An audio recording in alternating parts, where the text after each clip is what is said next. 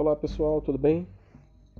Vamos aí iniciar mais um capítulozinho do nosso livro de filosofia, que tem como tema Viver Humanamente. Bem, como de costume, né, nossos, nossos capítulos se iniciam aí com algumas indagações, e as indagações desses capítulos são em suas atitudes diárias, você se considera uma pessoa humana? Quais atitudes e pensamentos tornam possível viver humanamente? Bom, nesse capítulo então, nós iremos pensar sobre a condição do ser humano e a natureza de suas ações, né? Analisar criticamente a relação entre avanços tecnológicos e a desigualdade social, assim como entender que a liberdade está associada às escolhas, coisas que nós já vimos nos capítulos passados, certo? O pintor catalão Salvador Dalí foi um dos maiores representantes do movimento artístico de vanguarda chamado surrealismo, que vocês já viram com a professora Patrícia. Né? Inspirados nos estudos de Freud, os artistas dessa vanguarda buscavam expressar o inconsciente em suas obras. Por isso, desprezavam a realidade, pois acreditavam que só com a arte libertando-se das exigências da lógica e dos limites da razão, poderiam alcançar a imaginação e o sonho. O mundo dos sonhos contribuiu para a autonomia dos indivíduos, que, enquanto seres humanos, são capazes de distinguir e estabelecer os vícios e as virtudes. E, nesse capítulo, nós vamos questionar como viver humanamente. Observe o quadro a seguir e determine o que há de humano nessa visão do Dalí.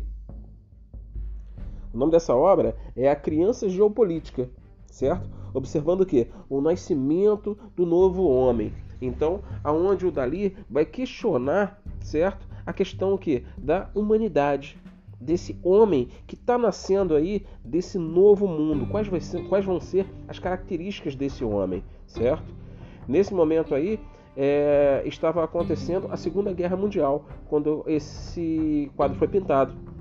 Então, o Dali tinha qual indagação? Qual homem iria surgir após esse evento de tamanha grandiosidade, abalando aí o mundo, não é? E, como de costume, nós vamos ter um texto agora, né, aí que faz parte da problematização desse capítulo. Vamos lá?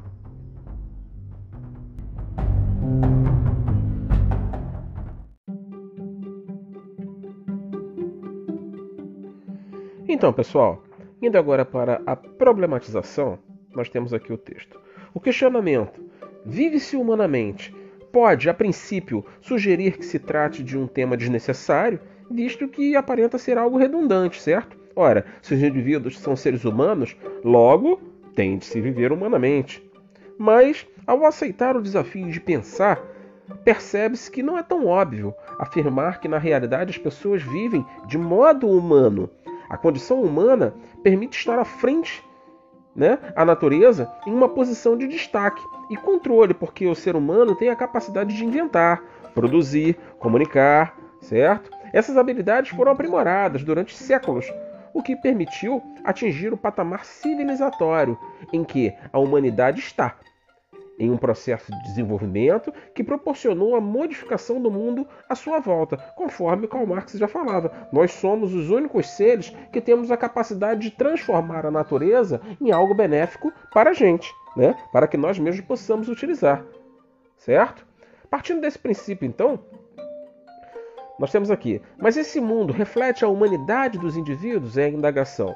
Nesse sentido, Compreender o sentido de viver humanamente pressupõe uma série de reflexões que não podem ser distanciar dos seres humanos e de sua relação com o mundo. Esse estudo será iniciado então observando a própria realidade para constatar como se vive. Perceba no cotidiano o avanço tecnológico, a revolução da informática, o desenvolvimento da inteligência artificial, as descobertas da genética que possibilitaram viver hoje em uma situação que superou a ficção científica né, de algumas décadas atrás. Entretanto, constata-se que, convivendo com tudo isso, existe a miséria, existe a fome, a violência, a negação do ser humano, certo? O IDH, conhecido também aí, né, é, que a gente vê muito nas, nas aulas de geografia, o Índice de Desenvolvimento Humano, aponta uma crescente e preocupante desigualdade social que se manifesta na fome, né, que é uma carência que atinge um grande contingente de pessoas né, na baixa escolaridade e na escassez de oportunidade para os mais pobres.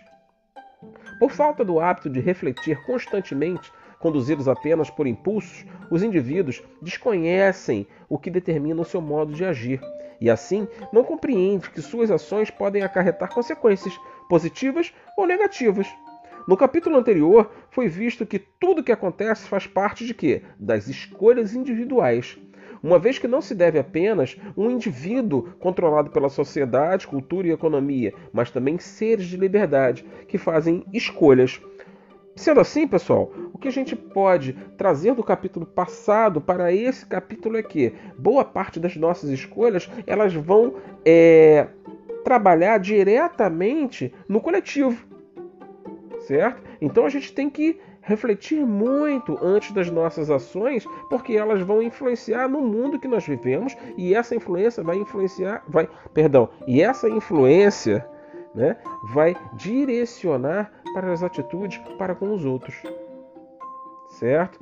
A gente fala aqui em desigualdade social que se manifesta através da fome, da carência que atinge as pessoas. Como a gente pode alterar isso? Como a gente pode mudar isso? Ah, mas eu sou só um, eu vou alterar todo mundo à minha volta. A sua atitude pode alterar a maneira, né, a atitude da sua família. Então você já não está falando mais de um. Você está falando aí de quatro pessoas que podem alterar o outro núcleo familiar dos seus primos, dos seus tios, e aí a, e a volta, né? Você vai ter todo um contraste, toda uma mudança de atitude que vai influenciar na sociedade em que você vive. Ok? Mais à frente nós temos a questão da investigação, que nós vamos falar aí de um filósofo chamado Spinoza e em contraste ao Spinoza, nós vamos trabalhar o Jean-Paul Sartre mais uma vez. Viver humanamente é resultado das decisões do indivíduo, que expressam a condição de existir entre a necessidade e a liberdade de escolher a cada instante. O que irá definir as escolhas dos seres humanos são as necessidades, certo? ou a sua liberdade. Os indivíduos são livres para escolher ou a sua existência é determinada pelas necessidades culturais e econômicas da sociedade. O que, que ele quis dizer com isso, gente? Vamos lá. Você é livre para escolher o que você quer ou você escolhe aquilo o qual você precisa de acordo com o que a sociedade lhe impõe? Nossa, ficou complicado isso, né? Não, vamos botar num exemplo bem prático. Quando você passa de frente para uma loja que você vê um tênis lindo, maravilhoso, que era tudo que você achava que precisava naquele momento. Aquilo ali, você tem liberdade para comprar aquele tênis? Você pode ter a liberdade, mas você precisa do dinheiro. Uma coisa está ligando à outra. Mas antes de mais nada, a necessidade econômica da sociedade faz com que você olhe para aquilo ali como uma necessidade imediata. Vamos trazer isso para a realidade que a gente está vivendo agora em um momento de pandemia, certo? No momento de pandemia, está todo mundo de quarentena dentro das suas casas. As necessidades não mudaram independente da liberdade que a gente tem? As necessidades mudaram. Por que, que mudaram? Porque a partir de agora, a sua necessidade, independente de ser, né, de você querer a liberdade, de poder ir e vir, de poder estar na rua, de poder ver seus amigos, de poder até ir para a escola, né? Independente de todas essas necessidades, o que está faltando para você em casa? Teoricamente nada, graças a Deus. Certo? Você tem a sua cama, você tem o seu quarto, você tem a sua família perto de você. Na hora que você quer se alimentar, você tem o alimento para você se alimentar. Veja bem, está faltando alguma coisa? Tirando a liberdade? Não, não está te faltando nada. Graças, certo? Aqui, tudo que você queira está, esteja à sua mão esteja próximo de você. Então a gente para para ver que você está aí há praticamente 30 dias dentro de casa, aonde não lhe faltou nada que não fosse a liberdade. Então para para analisar friamente agora a sociedade que a gente vive, o comércio está parado. Mas está lhe faltando alguma coisa? Você está passando por alguma necessidade porque não pode comprar uma caneta nova, porque não pode comprar um tênis novo, porque não pode comprar uma camisa? Não, você não está passando necessidade nenhuma, porque tudo que você precisa de essencial você tem. Então a gente, com essa pandemia, a gente pode fazer uma reflexão de que conseguimos sobreviver plenamente durante 30 dias sem comprar nada considerado supérfluo, ou seja, algo que você pode sobreviver sem ele. Olha que interessante, olha que experiência filosófica e sociológica que a gente está vivendo nesse momento. Você está conseguindo fazer tudo sem precisar ir na rua. Ou indo o mínimo possível para ir no mercado, ou uma farmácia, ou um médico, alguma coisa assim. Agora, tudo aquilo que o mundo capitalista nos oferece, você está vivendo sem. Não é? E você tem liberdade para isso. Alguns pensadores debruçaram-se sobre a questão da liberdade de escolha. O filósofo holandês Spinoza defendia a ideia de que o ser humano não faz suas escolhas, a ação que cabe à sua natureza. O filósofo também inseria Deus em tudo que existe. Afirmava que as paixões humanas, o ódio ou o prazer, impossibilitavam o ser humano de ser livre. Defendia que o ser humano só poderia encontrar a paz e a felicidade libertando-se de seus sentimentos e sensações. Olha que interessante. Jean-Paul Sartre, um dos representantes do existencialismo francês, que nós já vimos em outro capítulo, né, amigos? Analisa que a essência é posterior à existência. Isto é, o ser humano primeiro existe para depois se definir. Parece meio óbvio, né? Segundo esse filósofo, a liberdade está relacionada à responsabilidade que o ser humano tem de assumir os seus atos.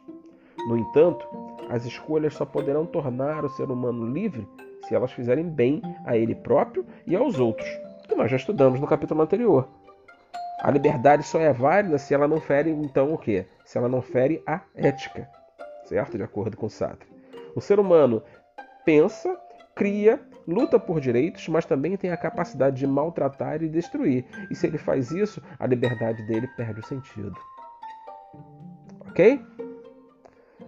Vamos então partir para a página 21 na reflexão. Eu espero que tenha ficado clara essa questão aí do, do, da investigação, né, da liberdade e dessa analogia aí que eu fiz com esse momento que a gente viveu, que a gente melhor, que a gente está vivendo.